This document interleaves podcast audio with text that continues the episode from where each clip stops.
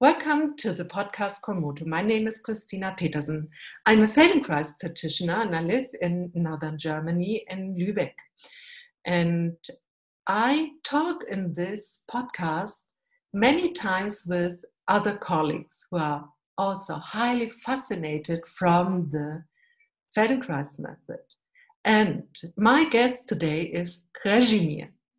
Hello, Krešimir. Hello, Where are you? Hello.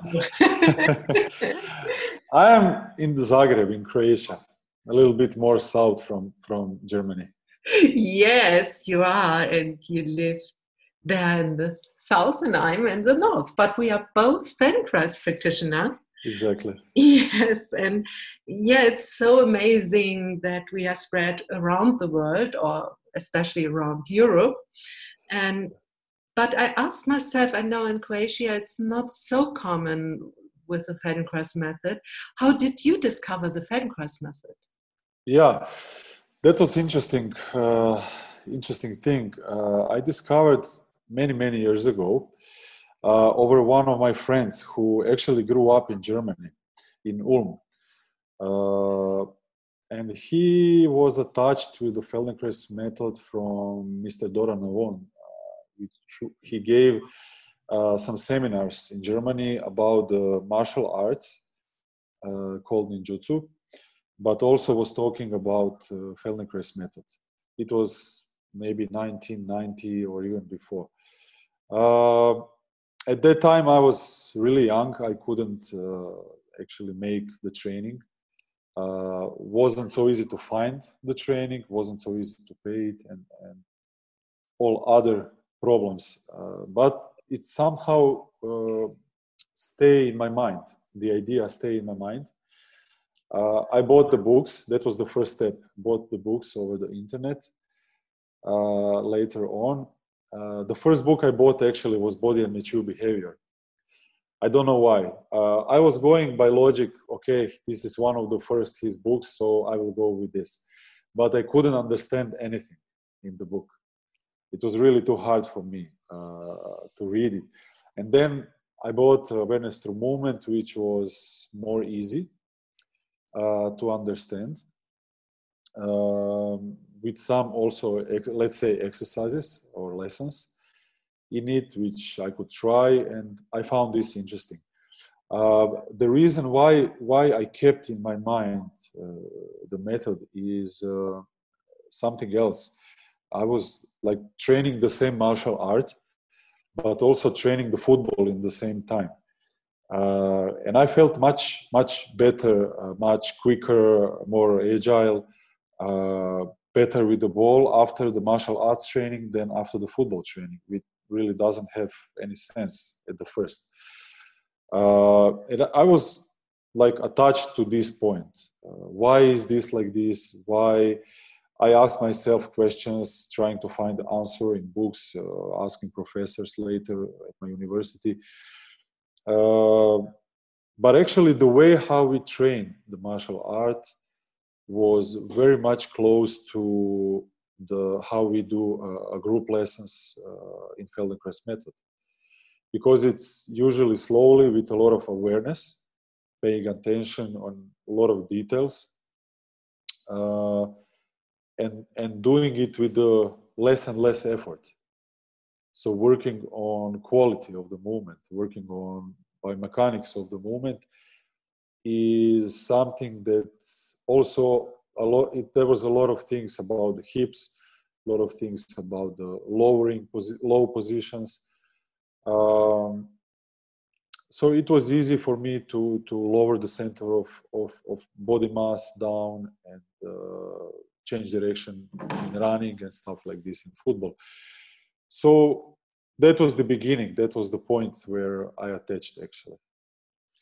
Yeah. So I see you you had a similar process like me because I had one lesson I really was like what is this that's so cool so i felt so good after this and um, but then i thought maybe I want to read about it because yeah. how I felt after this was so amazing that I thought, okay, I want to understand. But I think I read first awareness through movement or i tried to read it and i still read it again and again and again and but maybe i had the luck that i could enter earlier than you into a regular group yeah. lesson and um, what was your first thought in your lesson so as i understand you had a lesson or two and then a long time not. But was was your insight or your thought or how was your feeling after your first group lesson? It was very very interesting to try by myself at home, but I still uh, didn't have uh, all image about the method how it works. I got only idea that uh, through the variations we can make movement easier. I really didn't know for a long time why and what is really going on. Still working on it, but I must be honest and say, in the moment I, I, I decided to join the training program, uh, which happened in Vienna 2008, uh, I was still not sure is it exactly what I want? Is it exactly what I can what I can um, uh, work on my, on myself and work with the athletes because I was in, in the sport from very beginning and sport is my main interest but I was like attracted uh, how I can make movements better, how I can be quicker, how I can be more coordinated in this in this way. And I early I understood there is there must be something in doing the thing slowly, doing the thing through variations and stuff like this. So it it it was going like uh, gradually. It didn't happen like once, and it was like a big thing. It happened by by step by step. I also before I went to training uh, in Slovenia, which is a country very close to Croatia, uh, I made uh, Nusha uh, woman who who actually started the first with Feldenkrais in Slovenia went for some uh, workshops and started to ask questions more about it. She also helped me a lot making decision uh, to to go for a training. Wonderful. And can you talk a little bit more about your sport career? You are not only doing sport for for better health or being fit you are yes you are prof, uh, professional in this field please yeah explain a little bit about it yeah as a as a as an athlete as a sport as a sportsman uh, i was in football and martial arts. Uh, football i was playing lower lower divisions as a player but later when i started to study it was i think i was 20 years ago 20 years that then um, started to work very early uh, at the university in uh, a sport diagnostic center uh, where i uh, started to help professors at university in testings uh, top level athletes. So i was watching how they move. I was uh, trying to connect those puzzles about about the movement about the uh, fitness world too. And later i started to work in professional football club in dinamo zagreb who is very well known about academy work because a lot of young players uh, came from dinamo and became very famous uh, football players later. Still still even now. Uh, i don't know if people know but but uh, last world cup which was in russia uh, i think more than 15 of the players uh, from 22 i think actually were in dinamo academy so oh. i was lucky also to work with, with with many of them a short time when when I came to Dinamo and Luka Modric, he was like the best player of the world. Uh, he was also there in academy and also the other ones.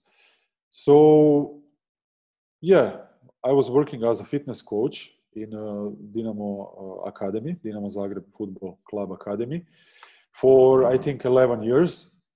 And later I joined to a first team. I was there for five years, I think, working with uh, with uh, adults, let's say, professional football players. Also, I was working in a national team. Uh, so that's it. After the, the Dinamo, I spent one year in, in Poland, in Legia Warsaw. I was working with the Legia Football Club, also professional football. Uh, now I, I'm back in Croatia, developing my my own ideas, my own studio, and also we are planning to do one educational program together with uh, Daniela Sinapi. Daniela Sinapi is uh, assistant trainer from Rome she helps me a lot uh, in work with athletes. She was also two times in, in Zagreb helping me to work with uh, football players. And also, I like to to join uh, join uh, workshops uh, from Jeff Haller, also from the states. He was a basketball player, so he understands sport uh, also very well, what is needed and how to move about the athletes, what I can say uh, now, I also work uh, in in uh, one football club, smaller in uh, Zagreb, close to Zagreb, Gorica.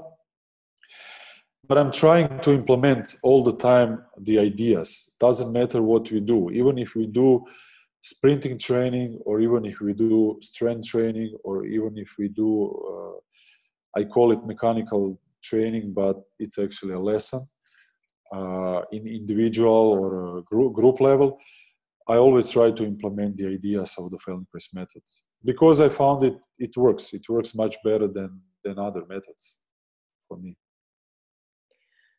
And what are these Feldenkrais principles you try to implement or to bring into real sport training? Yeah. First of all, to wake up sensory system uh, to a players. Because they are trained usually to behave mechanically and automatically without question without thinking without uh, anything.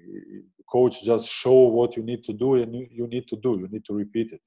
And why is this so um, to say a disadvantage? That because the, you don't develop.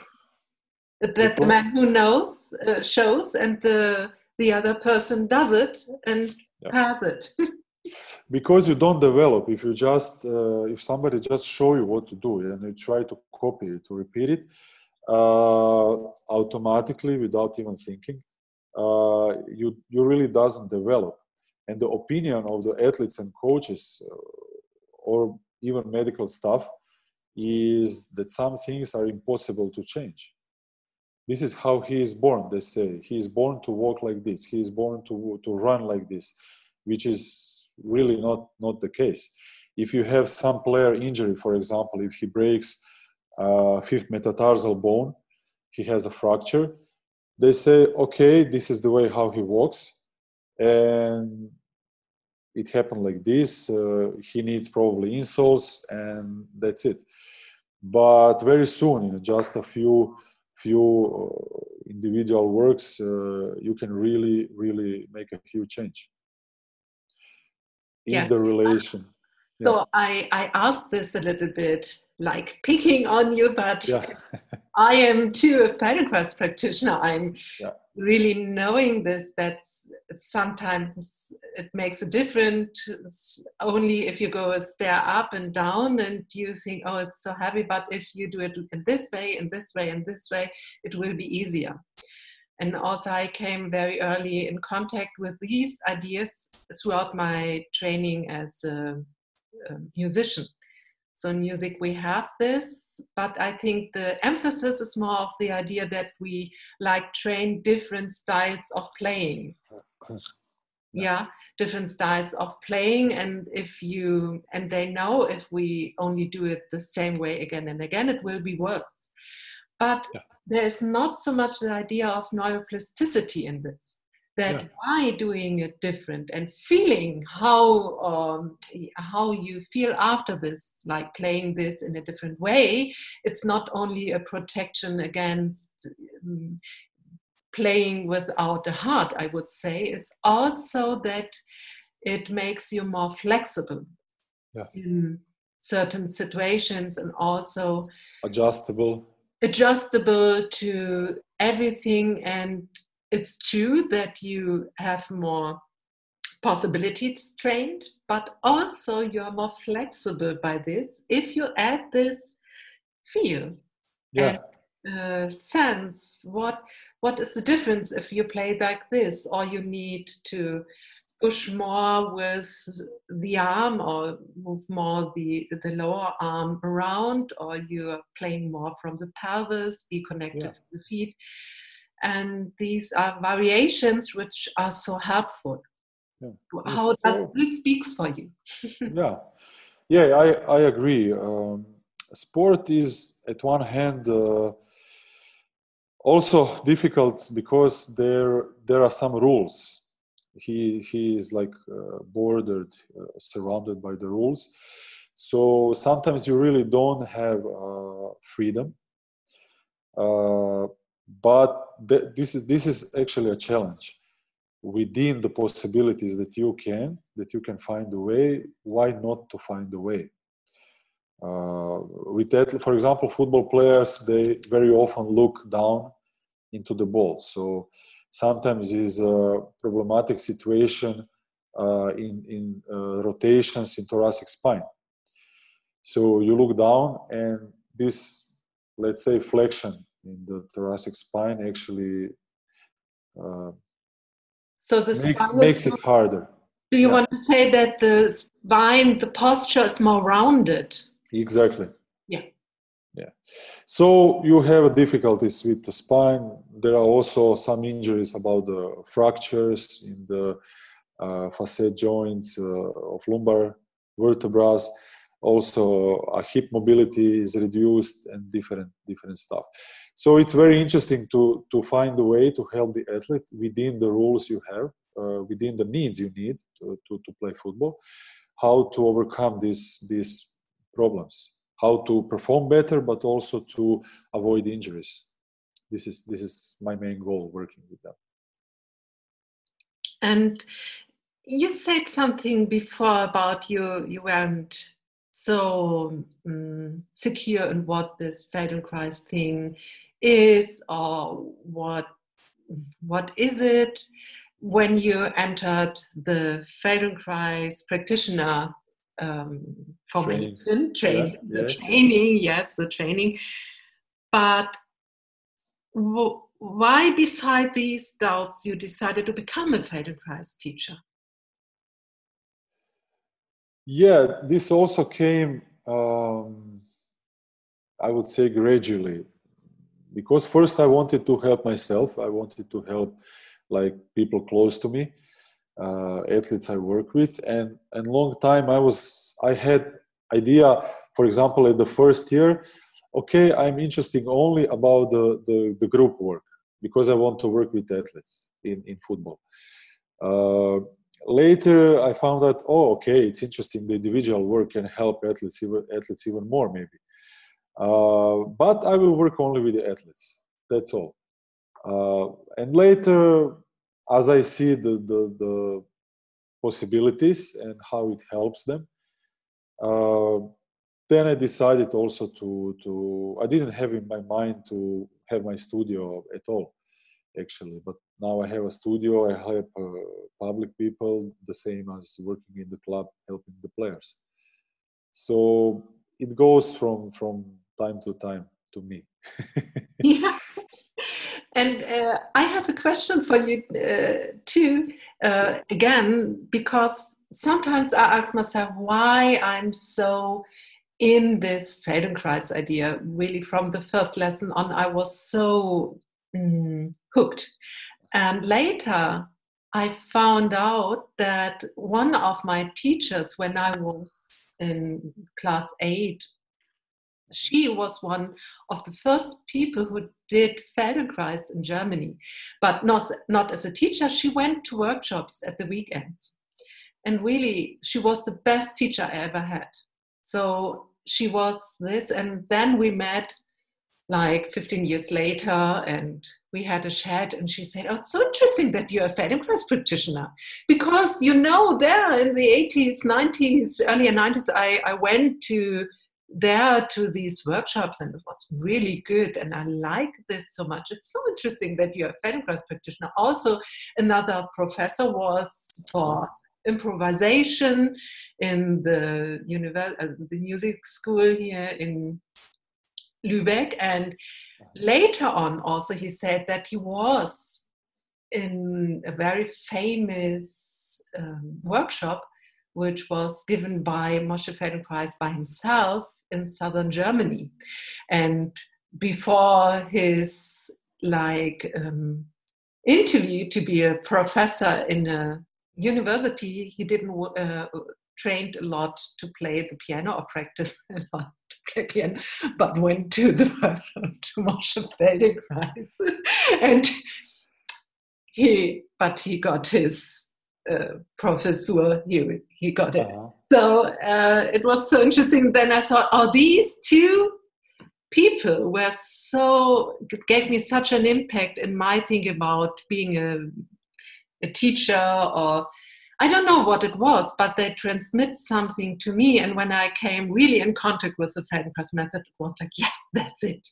And um, yeah, what do you think was in your roots when you maybe were little or maybe something your announce say to you? I don't know. Um, what is it maybe you think that's it? That's because I'm Feldenkrais practitioner. Do you have maybe because maybe because uh, even if even if I'm a fitness coach, I, I I'm more oriented to movement quality. I like to do things slower but with a bigger precision. So I'm always looking for small things which can make a big difference.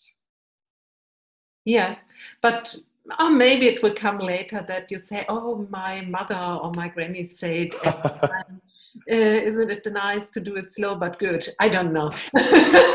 Maybe. Maybe I don't yeah. know. I sometimes I have a talk with my my piano students like this. Did I say please fast and with a lot of mistakes, or slow and with ease, and yeah. maybe less? Um, I would not say arrows, but mm, less stress and yeah, yeah. yeah. More joy, less efforts. Yes, yes, but yeah, and then they look at me like, "What? Yes, uh, that sounds really interesting." interesting idea. interesting idea. Yeah, yeah. How much is your work connected directly with sport, and how much with practice? How much do you practice by yourself? I do something every day. Is it ATM? Is it uh, some other, let's say, exercise? Um, now, in this moment of my life, I don't have that much time. I'm trying to organize many many things. Also, trying to to have family life. Uh, but every day, I have a training uh, in the football club. The rest of the day, I uh, working in my studio. Actually, the all day is is full. I can I can say. Uh, also trying to to build this education stuff uh, to to show people how we can use Feldenkrais ideas uh, to help themselves, to help to help also athletes. Um, and that's mainly it during the weekend. This is during the week. During the weekend we have games. Uh, it's hard to find a rest day. Very hard. But this is this is something that i have to work on. This is my goal for the future to find a way to, to rest a little bit. Uh, but i'm trying to combine. I'm trying to combine and like i said uh, it's not like day and night it's not black and white it's i'm trying to always implement the ideas and to mix the things because because it can really help a lot. Yes, and I would agree that it's good to have a time each day to practice the Feldenkrais method and this yeah. all, but uh, we went through a Feldenkrais training, we both, I think, and something happens after time you do it so deeply. I think each time when I go, and maybe I have to remember me, or you go it's not only going fast but with i feel some tension in my neck i stress my yeah. my shoulders and i th- say oh no i don't need this but i went through this and then i start to play with this maybe i stand at the yes in a yeah we can row. connect when I go shopping and I have to wait, especially today, we have to wait and to have the distancing. Yeah. And then I have space and sometimes i play around and then yeah i i stand there and i could easily stand there without being angry. Exactly.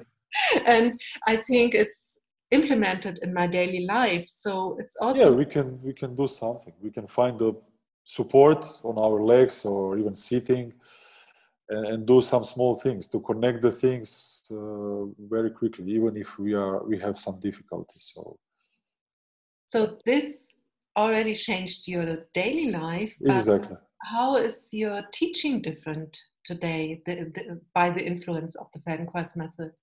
Yeah, for sure. Working with in sport, uh, definitely the big big thing is to, like I said, try to help players to sense themselves. They they behave sometimes uh, more like robots than really to sense themselves. They don't know what they do. They don't know how to use uh, their legs, even if they are using every day, for example. They are like uh, um, in the same in the same uh, working area, in the same uh, how should I say behavior from day to day. And for them, it's hard to, to go out how to go out out of their habits. This is the problem. And they even believe it's not possible. So through the work through the um, turning sensory system on uh, try to actually um, help them. Yeah that's the best word. Try try actually to help them. For example maybe it's easier to speak in in, in, in examples in football, in sprinting, in running, we have some uh, injuries or even poor performance because player doesn't use. Uh, they are also attached by muscles, so they speak they speak uh, hamstring muscles. But when you look closely, how they use their hips, it's a very very low uh, possibility of movement in the hips, and also in the pelvis. So there is a lot of work. We can do really a lot of work uh, speaking about the muscles but speaking about the movement to soften the hip joints to make uh, pelvis movable to make spine movable. There is a, a big big misunderstanding uh, also in the fitness world. Uh, i mean this is bad for athletes but this is good for us because we we have a lot of space for help them to help them to work with them. Uh, and actually to, to to spread the idea of the of the method because still big big majority of the people uh, of the public doesn't know about the method. So i think this is this is why this podcast is very very good thing because people can hear uh, there is a way out there is an option and there is a help there is a hope for for such cases for example, big misunderstanding is about the stability. So many coaches will tell you that if you want to move your hands and your legs better, you have to be stable in your trunk. And what they mean by stable, they mean stable is equal to immovability, no move. So it's really a truth, it's really an option, then spine would be a bone, like a femur, like a humerus or some other bone, tibia. Uh, but obviously somebody wanted that we move our spine. whoever it is. Is it is it God? Is it uh, is it evolution? Whatever uh, we can speak about. But uh, stability should be built. This is what we know and what we can offer to, to, to the athletes through the movement. Small micro movements, but very coordinated movements between each vertebra. So would would you say it's not to to move better hands and feet and legs and arms, so the extremities, that it's not you have to be stable in your core or in the side you have to be more connected. More connected. this that what we do more in the Feldenkrais method that exactly. connect more to the inner center to the movability of the ribs of the spine. And if this is movable it's going like a wave and then you have access to all the strong muscles in the center that the hands can move easily. Exactly the connection is the point and the, the possibility to transfer uh, reactional forces from the ground up. Yes. This is yeah. This is this is how to be powerful. Uh, even some coaches even go that far that when the athletes are doing some stabilization workout they tell them even not to breathe. It's amazing so i don't know i don't know how you can live without breathing yeah. So why should I move without breathing? If I kick the ball, should I stop breathing? Or I don't really. if I kick all the way uh, balls in, in 90 minutes of the game, I will not breathe for 90 minutes. Doesn't have any sense. Uh, but it's about how to develop power. It's about how to develop power. So this is what we can offer, and we have some little bit different uh, ideas about it. And I know you are working on your PhD, PhD work.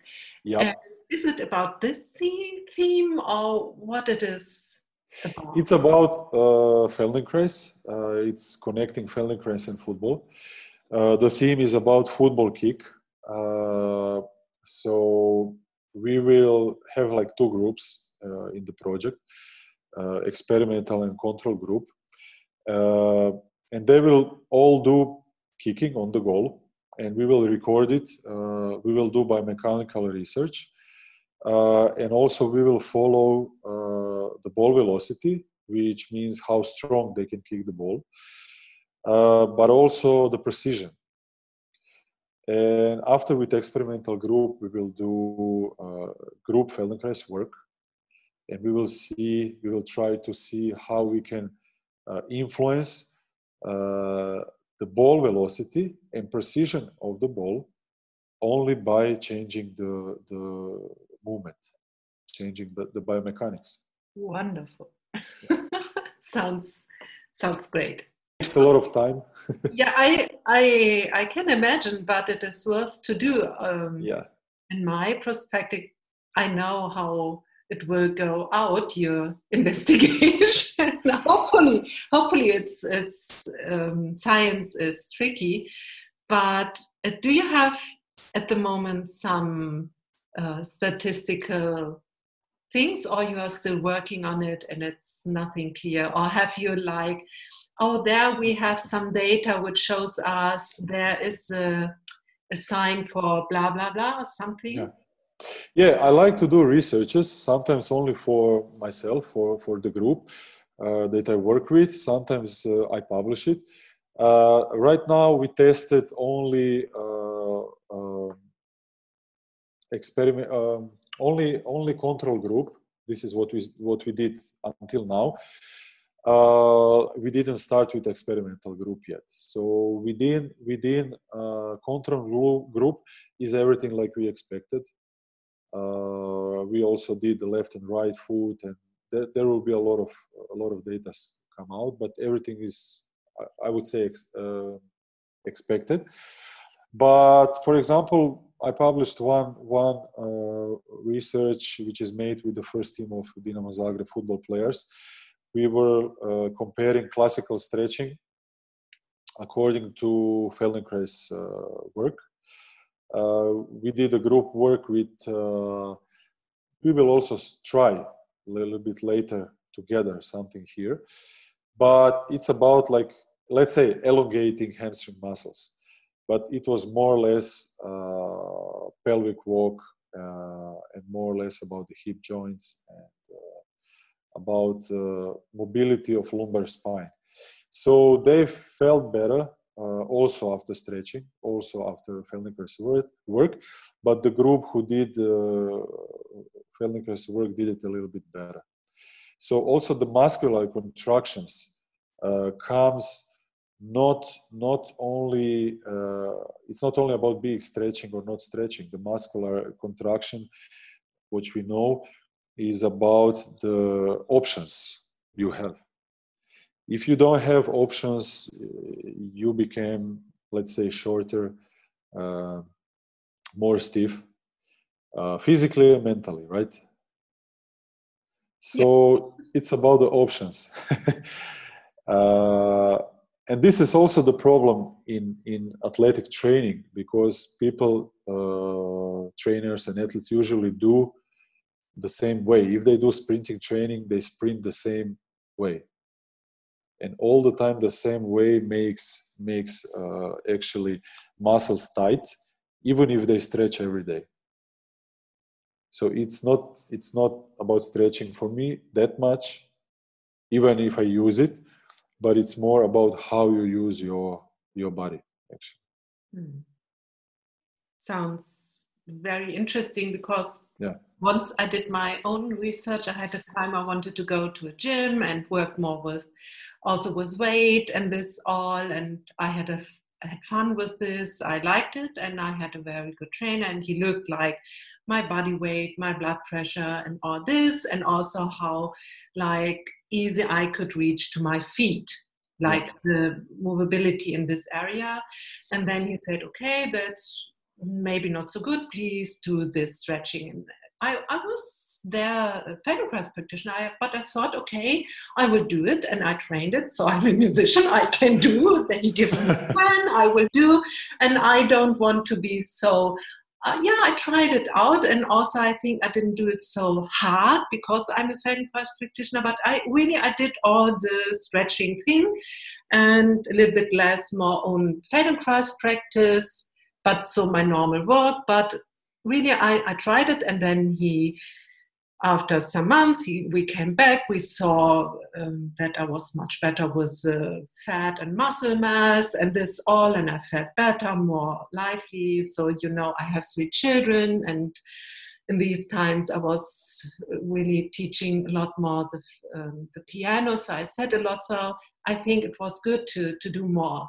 Something yeah. active also with weight and but I don't want to say as a Feldenkrais practitioner and to to say, oh, I did this, sorry, but um, he was so nice with me, and I told him what I do, and he knew the Feldenkrais method, so he was he wasn't giving me too much weight and this all. He was really it was amazing to talk to him, and then then I said to him, so half a year I did your stretching so, now you see it's not worse but it's not so much better what yeah. i will do each time when i go to training i will do at the end my thing my favorite yeah.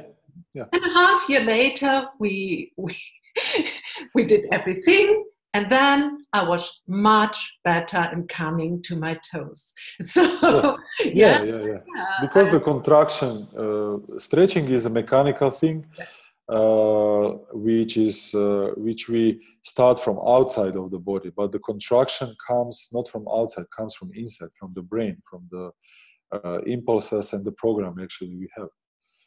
Yes. So i uh, so I did my, but it's my own research. You can't. it, it's written there in this fitness. So it works. You agree it works. But it's only, only one person that, that doesn't work. But I did it for myself, and yeah. really, I, I thought, yeah, I did it, and wholeheartedly, I can say, I thought maybe it's also a way. Why not trying something else? So, yeah. but you know um, yeah, that's a question all about I wanted to learn. from someone who is very like polite and Yeah. interested in me and i thought okay i will do this and um, who you, do you like to learn from in the future Well, I like to learn from everybody, but uh, my training director was Jeremy Krauss. He, I'm also thankful to him. He is very, he was very uh, straight uh, with clear instructions. With uh, wanted what what he knows from what he wants from the students. There was like first steps with his assistants. Really, really good and really nice, nice people. Um, I'm, I'm still in the contact, like I said, with Daniela uh, also with Jeff, and maybe they're the biggest influence on on, on my work. But I also like whatever, uh, whichever topic I see, also on the internet or uh, book or or uh, some online uh, option. I go through it.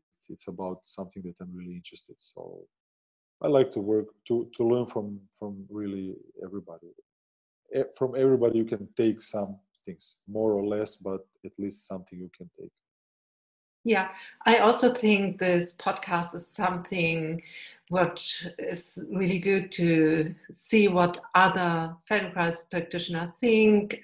Also, we colleagues have a good from this podcast, so that and especially me, uh, I like all these talks to have an insight in all my colleagues around the world and their work and their thoughts. And at the end, we are all Feldenkrais practitioners with other Yeah. special, specialities, uh, special uh, fields, and yeah. so interesting.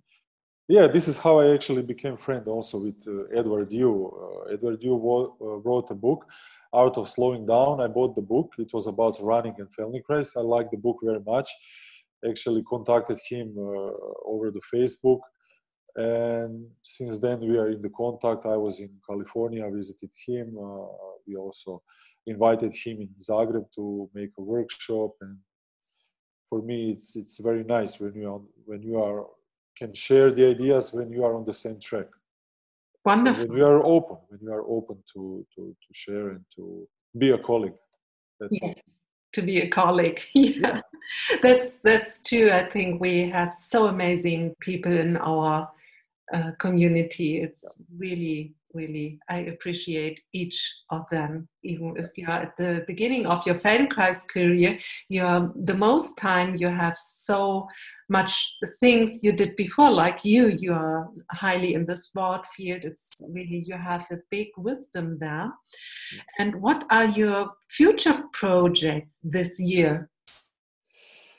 Whew, a lot of things i don't know about phd probably will not will not be finished this year. Hopefully next year. This is number one thing that i really need to do and want to do to help both to help to help football world with the new insight and to help Feldenkrais world showing we can do something in sport. So for both of us both of the worlds will be very helpful. Um, also would like to start this uh, series of workshops together with Daniela uh, to show anybody who is interested how we used and how we can use uh, Feldenkrais method in sport. Uh, and of course, working in the club, developing the studio, a lot of things. I should be also a guest. Uh, uh, Mi- Miguel, who is a president of uh, Guild in Mexico, also invited me in Mexico. It should be it, sh- it should happen in July. Uh, we also have uh, plane tickets, organized everything with Olympic Committee in Mexico, organized with the two clubs. But now the, the, the COVID problem actually stopped and we, we, we are forced to postpone it to the end of the year. This is also one of the things that would be very, very interesting. That sounds great. Wonderful. Yeah. And now you talked a lot about hip mobility, pelvis, and connection, and Yeah.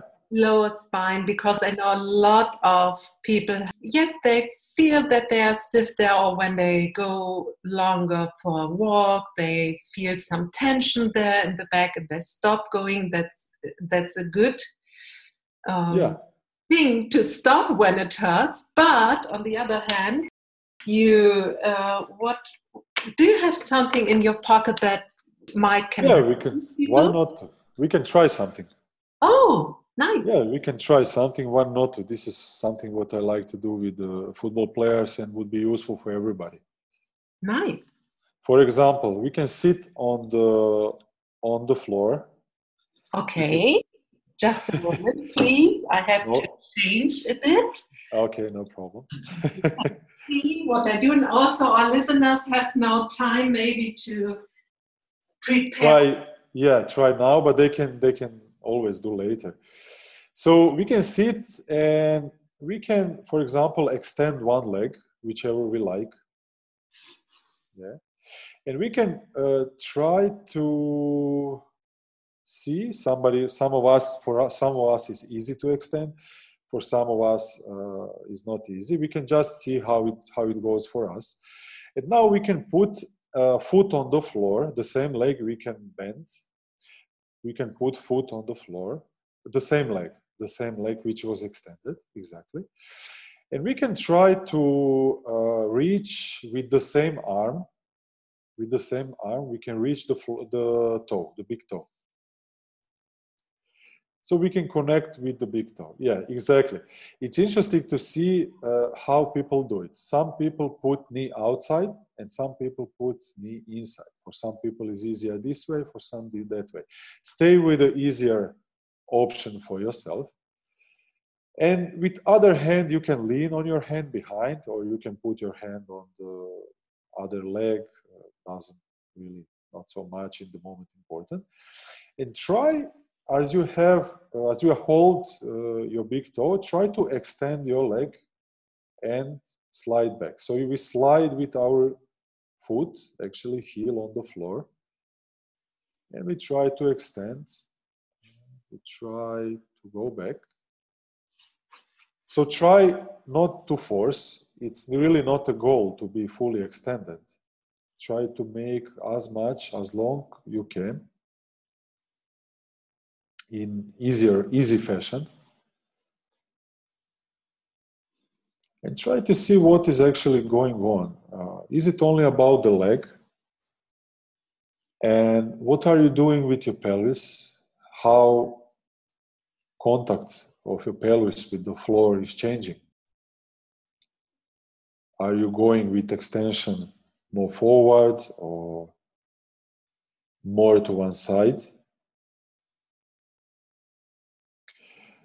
And as we have like a triangle between arm, leg, and trunk, what, what you can do with your trunk in order to help this leg extension? Is it a flexion? Is it extension in your trunk, in your chest? How you can do it easier and how you can help yourself. Okay, maybe we can pause a little bit. Yeah. And then uh, we can we can go in the same we can go in the same uh, let's say position or formation, holding the same leg with the same arm, big toe. Uh, and we can try in a different directions. We can slide our leg not only forward, we can slide, slide it a little bit outside on the floor. Few times and few times inside just uh, to check different directions. And see what this change makes different in your pelvis in your support.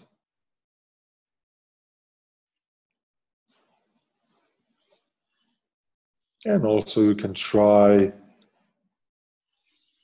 after a few directions go back to more in front of you and see how it is. Is it different?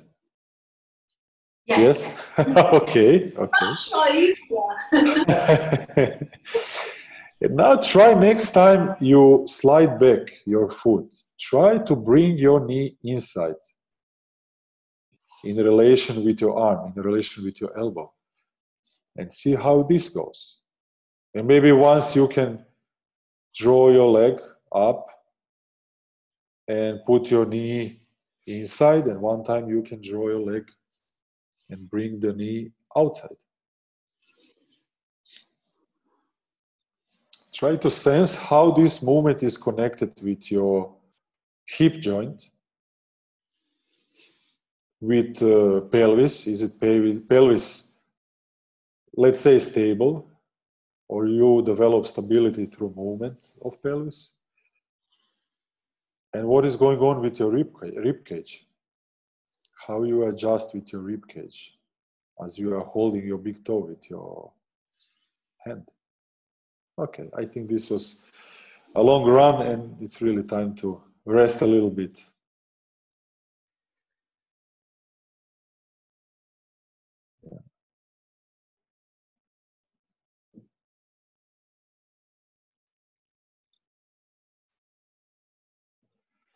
Good. We can we can come back in the same place, same position, same hand, same big toe, same leg. But this time try to, as you are sitting and the legs are bent, the, you're trying to really connect, to glue your elbow with your knee. So you really try to glue together elbow and knee and try to extend your leg again like before in front of you but don't disconnect don't uh, disconnect your elbow and knee. Elbow and knee are really connected which makes this movement a little bit harder than before.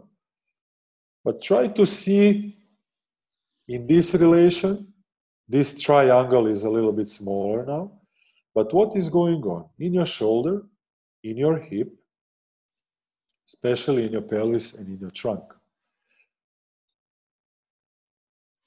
How you can organize yourself and arrange point of support of your pelvis with the floor.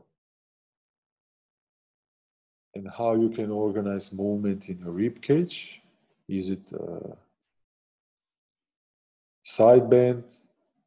Is it uh, flexion? Is it extension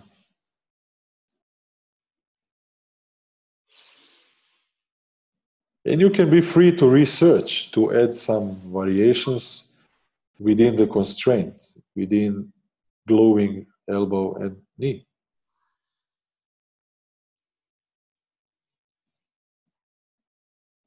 Okay. Rest a little bit. You can rest sitting, you can rest lying on the floor, however you like, however you prefer.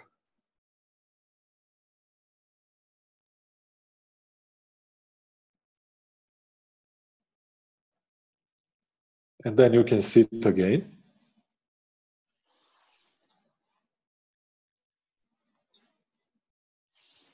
Similar way. And you can connect the same arm, the same fingers, same big toe. The other leg is uh, bent. So both legs are bent. Both legs should be bent. and now try to extend your leg which you are holding the same leg you extend and see how is the feeling. Is it easier to put your knee down? Is it easier to extend the leg? Or you are doing it differently than before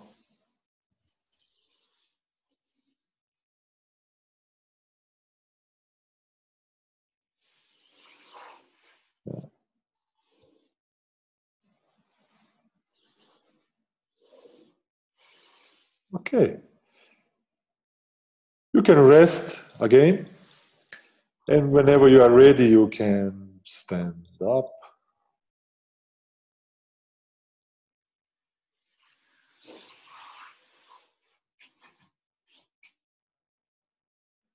And try to sense in standing support with your feet on the floor. How is the leg that you worked with? How is the other leg? And you can also maybe try to bring your arms down, trying to try to reach the floor.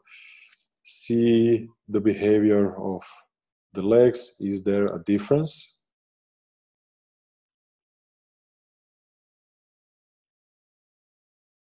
Between one and the other leg. And also when you go up, try to walk a little bit and see how is it walking.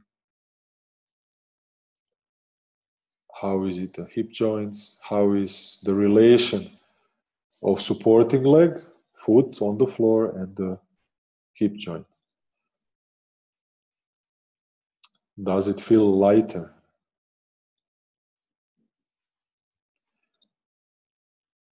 Of course, we did it only on one side. You can do it on both sides. Sometimes we do on one side just to feel the difference easier. Okay. That was a, one example of uh, work that I like to work with the players, uh, also through other options and variations, additional movements, and, and that's it.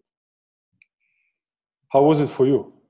Oh, very interesting. So it was, I would say, it was easy for me since the beginning to lengthen my leg out uh, uh-huh. in front. Yeah. But the quality changed, and at the end, by giving me myself the uh, the uh, yeah, I how to say the freedom to try to the right to the left to the right yeah. to the left. At the end even if you didn't say it i i did it as a reference movement uh-huh. again like i did it at the beginning. It was easy and then i thought okay it's still easy. It's with more quality. I like it more. But then suddenly by not so much thinking about I moved my leg a little bit more forward and outside, more uh-huh. to the right. So I uh-huh. my right leg. I, I brought it a little bit more to the right, and then it was, wow, this is easier. That is really a good quality. but I yeah. want to insist on this. What when people hear this, what I said in other um, other podcasts or what is so special with the Feldenkrais method, you don't say to me, oh, Christina, maybe you saw it at the beginning, okay, she's movable in this way, but oh, maybe when she goes more to the right side, to the outside, it could be easier for her. Maybe yeah. you saw this. Yeah. Uh, but yet you didn't say this. You give me the possibility to find it by myself. Yeah. Because we did. Um, also you don't know why I do this um, because I have a restriction there or uh-huh. whatever. But it was only my restriction in my it, it's not in my structure to do it like this. And this is the amazing thing. And now each time when I sit down, I have it. I found it. It was not the teacher. I found it by myself. Yeah exactly. People needs needs to have freedom and also needs to sense sense themselves. Yeah yeah and then everything will be so easy. So yeah, yeah, yeah. i think the people want to come in contact with you immediately when they're and please how can they reach out for you do you have a website? I have a website, uh, actually two, but one website is on creation still. Uh, we can put it uh, down in the text. It's prirodanpokret.hr, HR. Uh, but also preparing uh, one which is according to uh, names SOS minus academy.com and there will be more about Feldenkrais uh, with athletes. So we just put uh, one questionnaire. You can also leave your email, and you can also see one one FI uh, from Daniela. She did with uh, athletes, but actually these days we will put more and more infos uh, on it. So this one will be more interesting for the people probably. So the S-O-S. Minus academy. Yes. Dot com. Yeah. Wonderful. Yeah. And also, I will put it down into the SoundCloud and on my website that you will have access to the link to your Yeah. site. Also, you can leave some comment on the SoundCloud. There's a function you can point out uh, exactly the second when Kazimir said this that you say, Oh, that's interesting, or I have a question, so that you can come into a conversation with him and with me about uh, things. And that's such a good function from the SoundCloud. Also, you can send me an email when you go to my website. It's konmotopetersen.de, konmotopetersen.de. Yeah. Yeah. yeah. and there you can have this. But um, normally I ask people, what do you want to say at the end of the podcast? I don't know why, but today I give myself to do it. I would say, please go to a Feldenkrais practitioner and look at what can be there for me in this method. Also, we have so many good colleagues which are on YouTube, Instagram, exactly. Feldenkrais. They offer Exactly. a lot for free that you can have a taste of this method. Also, I have something on my website in German, some audios, and also you, Krasimirs, told something about Yeah. FI. We didn't talk a lot about it, but this is Yeah. the single lesson situation that someone has uh, is yeah you you touch the person you what we did actually by words you do with hands it's i say it's sounds weird at the beginning that you can talk with your hands but it's possible you Yes. we learned it Yeah. both and uh, there are also other people outside you can find feldenkrais practitioner around the world really you go on um, in the internet you will find someone around you and please do something for yourself it Yeah. good I would say we are we are still small community, but have a lot of good things to offer to the people, to the world, and uh, there is a lot of needs for sure. Uh, we can apply the method, the ideas of the method in the different uh, areas. My domain is more like uh, working with athletes, but there is a lot of needs, and this is why this podcast is really, really a good thing. So thank you very much for organizing this. Uh, so people can easier hear, uh, understand, go and Google and find something for themselves. yeah also there's a playlist with i think we have around i think 16 talks in english with other feldenkrais practitioners and each one has an amazing uh, journey in this field. And also there are german podcasts and spanish podcasts and also maybe there will come in the future something in french. I i go over i learn uh, relearn my french at the moment but it's not so easy takes time takes time everything but, but that's the thing what i my future projects is the fourth language but slowly and not so fast. So yeah, yeah. i say really also thank you to you that you are like to share what you know and give us such a little good insight. And yes thank, thank you very much christina for inviting me. Yeah it's my pleasure okay bye. Bye bye